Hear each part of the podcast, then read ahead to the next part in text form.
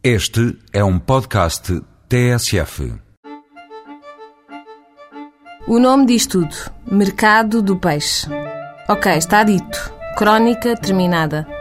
Pronto, admitimos, há mais do que peixe neste restaurante do centro de Aveiro.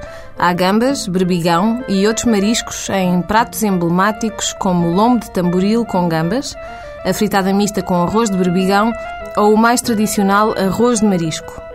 Mas é de peixe que vive essencialmente este restaurante que também é mercado. Rodovalho, robalo, enguias são os componentes principais de iguarias como o ensopado de rodovalho e de robalo, a cataplana e a caldeirada de enguias.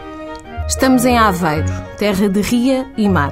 Estamos na Praça do Peixe, no centro histórico da cidade dos Ovos Moles.